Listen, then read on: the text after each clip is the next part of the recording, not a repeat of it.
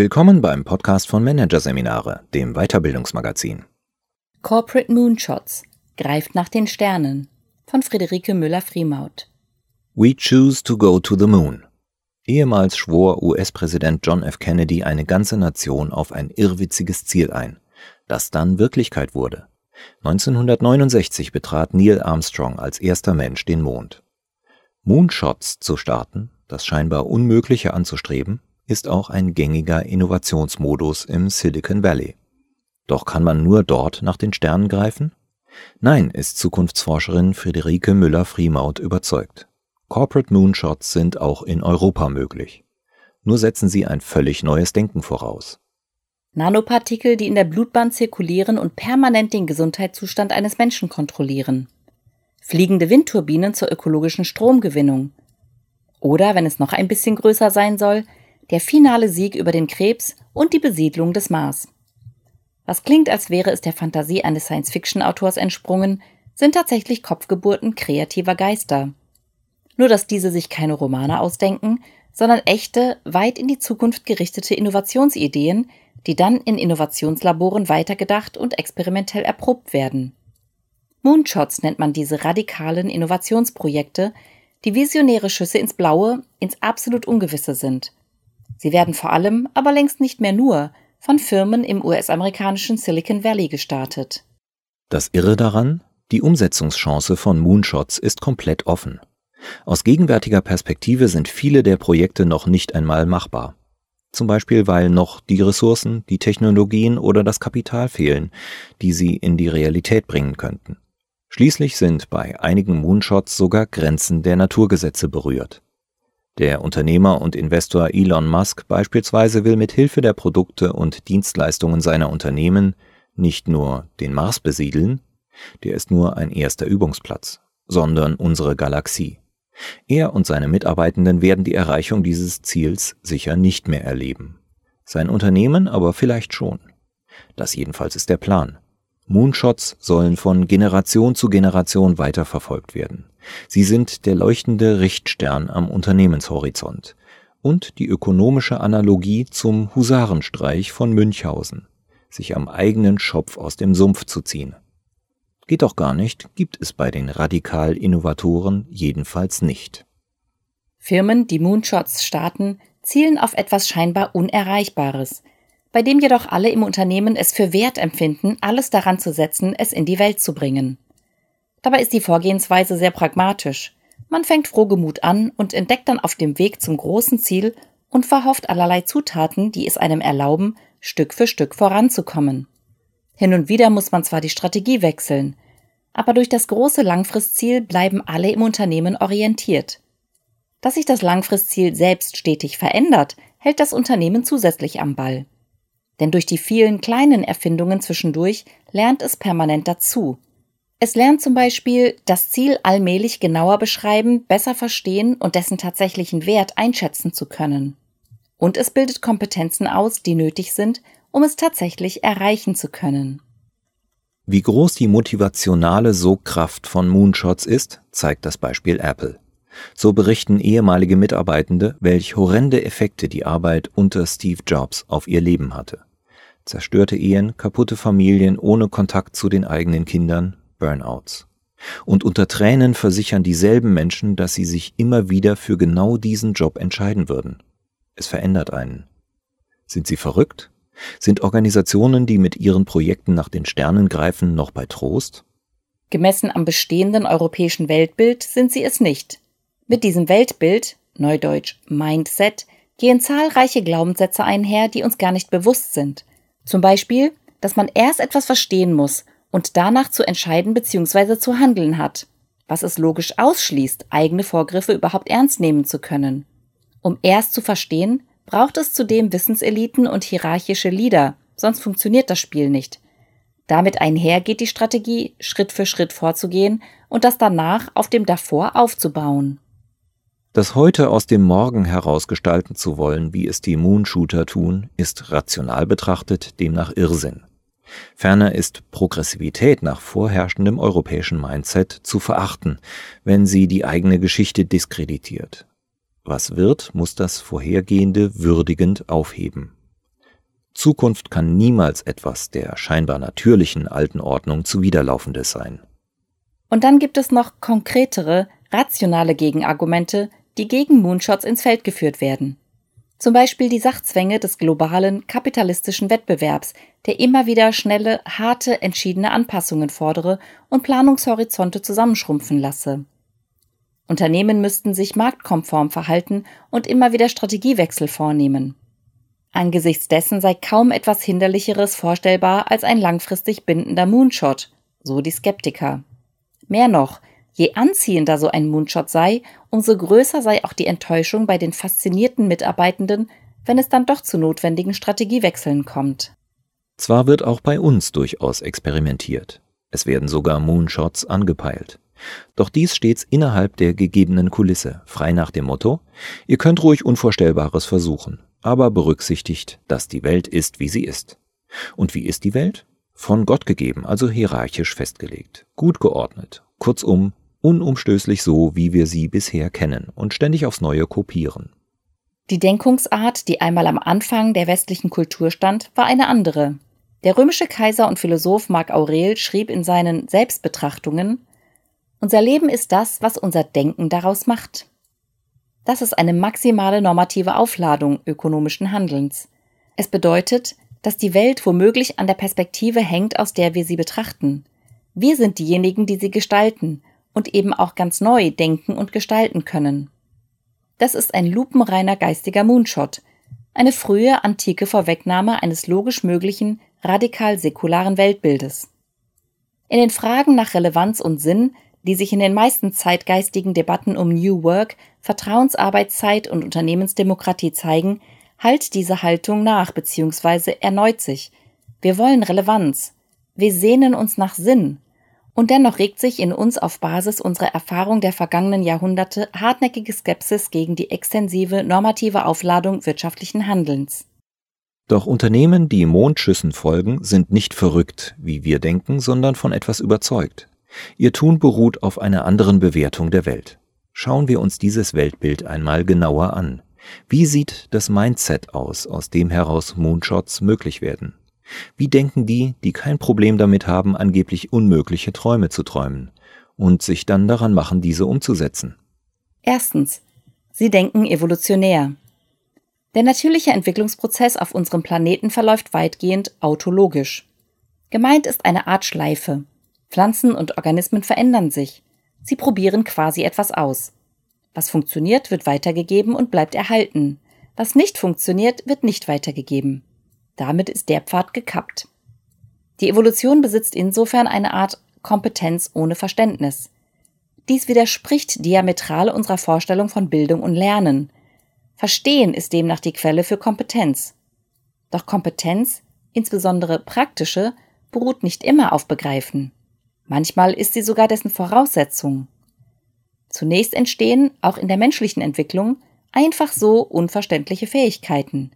Und erst am Schluss führen diese zu Geist und Kognition. Wir verstehen, was vor sich geht. Auch in der Moonshot-Praxis läuft es so. Einfach anfangen, systematisch herumprobieren, reflektieren, verändern, versuchen zu verstehen, warum etwas funktioniert und genau das immer weiter maximieren. Der Weg, der hier beschritten wird, ist extrem lernintensiv, interessant und faszinierend. Man stürzt gefühlt ständig in eine neue Welt, in ein anderes Denkuniversum. Disruption. Entdeckt zahlreiche Dinge, nach denen man vorher gar nicht gefragt hatte und auch nicht fragen konnte, weil die Fragen gar nicht formulierbar gewesen wären. Zweitens, sie gehen in Vorschuss. Die Googles und Apples dieser Welt sind zwar weniger vom selbstlosen Wunsch getrieben, der Menschheit Gutes zu tun, als davon, genau damit Geld zu verdienen. Dennoch ist ihre Rechnung interessant. Erwarte zunächst keinen Gewinn, sondern konzentriere dich darauf, Menschen eine neue, sinnvolle, nützliche, den Lebenskomfort bereichernde Version ihres Alltagslebens zu liefern. Dann musst du dir über den Gewinn keine Gedanken mehr machen. Drittens, sie schätzen Exzentrik. Nach unserer aktuellen europäischen Welt- und Ordnungsvorstellung ist die Wahrheit objektiv und faktisch belegbar. Und wenn man lernt, was objektiv wahr ist, dann sieht man weiter als die anderen und kann ihnen sagen, wo es lang geht. Das ist Führung. Die Anthropologie ist allerdings voller Beispiele von Kulturen, deren Theorie über die Wahrheit etwas anderes besagt, dass die Welt im Auge des Betrachters liegt. Diese Kulturen feiern daher die Subjektivität der einzelnen Perspektive, heben diese heraus und belohnen sie. Tatsächlich beruhen viele Innovationen nicht auf professionell gemanagten Kreativworkshops, sondern der Exzentrik-Exzellenz einiger weniger schräger Gemüter. Moonshot-Firmen wissen das und würdigen es. Für Europäer ist dies ein schwieriges Feld. Wir setzen auf Vertrauen, Erwartbarkeit, Wir-Gefühl und Gemeinschaft. Exzentrik belohnen wir eher nicht. Viertens, sie haben ein anderes Planungsverständnis. Gemäß unseres Zeitmodells geht Planung von jetzt in Richtung Zukunft. Wir beherrschen Zeit durch Struktur, Bürokratie und Meilensteinplanung. Doch auch, wie man Zeit interpretiert, ist eine Frage der Kultur. Eine Alternative ist das Modell von Rhythmus, Kreation und Chaos. Unsere Beziehung zur Zeit ist inzwischen ins Wanken geraten. Das zeigt sich beispielsweise daran, dass wir beginnen mit Zeit zu experimentieren. Jeder, der die chaotisch inszenierten Future Working Spaces großer Tech-Unternehmen kennt, weiß um die räumlich penibel kalibrierte Brechung des linearen Zeitmodells. Open Space, selbstorganisierte Grüppchen, kaum Struktur, beständige Transformation. All das ist auch eine Reinszenierung von Zeit, das Spielen mit Zeit. Dies verändert das Denken, also organisationale Mindsets und Unternehmenskulturen. So wird es leichter, von der Zukunft ins Heute zu planen. Eine mentale Kompetenz, die Moonshooter brauchen. Fünftens. Sie gehen anders mit Erfahrung und Vorgriffen um. In unserer Ökonomie gilt die Devise, aus Erfahrung zu lernen. Wenn Produkt A ein Erfolg war, erscheint es sinnvoll, aus dieser Historie Kapital zu schlagen. Wir sind der Ansicht, dass uns unsere Vergangenheit zu dem gemacht hat, was wir heute sind – das Projekt, zu dem zu werden, der wir sein könnten oder der wir eigentlich sein wollen, ist kein europäisches. Dabei können Erfahrungen aus der Vergangenheit ein mentales Gefängnis darstellen, das das Denken einschränkt, begrenzt und behindert. Unternehmen, die keine Lust haben, sich nur wegen ihrer Vergangenheit selbst zu verzwergen, suchen daher neue Erfahrungen strategisch gezielt auf. Vielen Europäern erscheint das waghalsig, riskant, ja verwegen, Setzen solche Unternehmen damit nicht alles aufs Spiel? Die Frage ist nur kulturabhängig zu beantworten. Das Entrepreneurship verliebte Amerika ist jedenfalls deutlich bereiter, ideelle Risiken einzugehen als die alte Welt. Genau hier liegt der Grund für Disruptionen. Zwar gelingt nicht jeder Versuch, sich aufs Glatteis von Impossible Dreams zu wagen, aber es muss das, was dann tatsächlich funktioniert hat, doch vorher von irgendeinem riskiert werden. Anders kommt man nicht weiter. Sechstens, Sie wissen um die Bedeutung von Sinn. Das betriebswirtschaftliche Denken ist komplett imprägniert mit Motivationstheorien. Will man Menschen zu etwas bringen, muss man sie motivieren. Ohne Moorrübe geht gar nichts. Der Trend geht zwar zur immateriellen Moorrübe, also Sabbatical, Homeoffice, Vertrauensarbeitszeit, individuelle Zeitkonten etc., was aber nichts an der Hintergrundkulisse ändert. Moonshot-Organisationen dagegen motivieren nicht. Sie nutzen Volitionsmodelle. Anstatt Mitarbeiter zu pushen, investieren sie viel Kreativität und Aufwand in die Installation eines Sogs, und zwar als Zug über eine bestimmte Schwelle hinaus. Wenn diese Schwelle, bildlich der Rubikon, überschritten ist, gibt es kein Zurück mehr. Die Führung pflanzt der Organisation also einen Willen zu ein, der unhintergehbar wird. Ist diese Schwelle genommen, hat das Unternehmen bereits zu viel investiert, um den Moonshot noch aufgeben zu können. Die Organisation funktioniert dann mit und durch diesen Moonshot und treibt sich selbst mit ihm immer weiter voran. Diese Organisationen brauchen keine Motivatoren mehr, sie laufen von allein. Der kleine Schönheitsfehler des Moonshot-Denkens und Handelns Betriebswissenschaftlich legitimiert ist es nicht, unter anderem deswegen, weil es zentrale Prämissen des europäischen Weltbilds außer Kraft setzt. Das zentrale Problem liegt jedoch in etwas anderem, darin, dass wir damit immer gleich in eine Wertedebatte schlittern. Es scheint, als ob Moonshot-Organisationen mit normativem Gehalt geradezu aufgeblasen würden. Ganzheitlichkeit, Menschlichkeit, Autonomie. Gleichzeitig ist bekannt, dass diese Unternehmen ihre eigenen, durchaus egoistischen Ziele verfolgen. Vor allem das Ziel, Monopolstellung zu erreichen. Letztlich ist ihr scheinbar ach so hehrer Idealismus, Energie in Projekte zu stecken, die die Gesellschaft voranbringen, diesem alles andere als altruistischen Ziel geschuldet. Und sie können sich überhaupt nur leisten, ihre überdimensionalen Vorhaben zu verfolgen, weil sie als Konsequenz einer weit fortgeschrittenen globalen Ökonomie Millionen Dollar investitionsbereites Kapital brach liegen haben. Oder weil sie, wie in China, ungeheure Summen vom Staat bekommen. Die meisten Europäer und europäischen Unternehmen stößt dieses Programm ab. Übrigens auch aus rationalen Gründen. Fairer Wettbewerb sieht anders aus. Das Problem ist jedoch, dass mit dieser Ablehnung das Kind mit dem Bade ausgeschüttet wird. Man schaut sich das Mindset, das hinter Moonshots steckt, gar nicht erst an, weil man das Ziel dahinter nicht teilt, es ethisch nicht gutheißt. Dabei ginge es eigentlich nur darum, ein nachweislich sehr erfolgreiches Innovationsdenken auf andere Art anzuwenden, auf unsere Art. Wenn wir in Europa in Sachen radikaler Innovation weiterkommen wollen, werden wir nicht umhin kommen, mehr wie die US-amerikanischen Moonshot-Starter zu denken, aus der Zukunft heraus. Wir sollten uns unserer geistigen Wurzeln besinnen und wieder lernen, uns weniger zu fragen, was geht jetzt gerade, als vielmehr, wo wollen wir eigentlich hin? Die Aufgabe, diese Denkungsart mit eigenen Zielen, Werten und Perspektiven zu verbinden.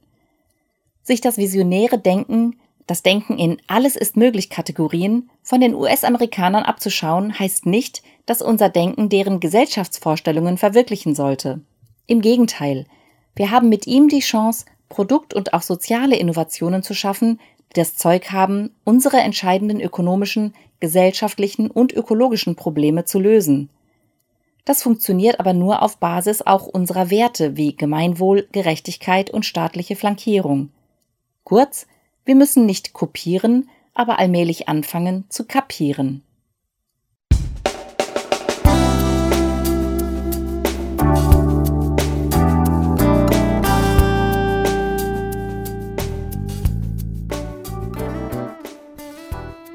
Sie hörten den Artikel Corporate Moonshots greift nach den Sternen von Friederike Müller-Friemaut aus der Ausgabe August 2019 von Managerseminare, produziert von Voiceletter.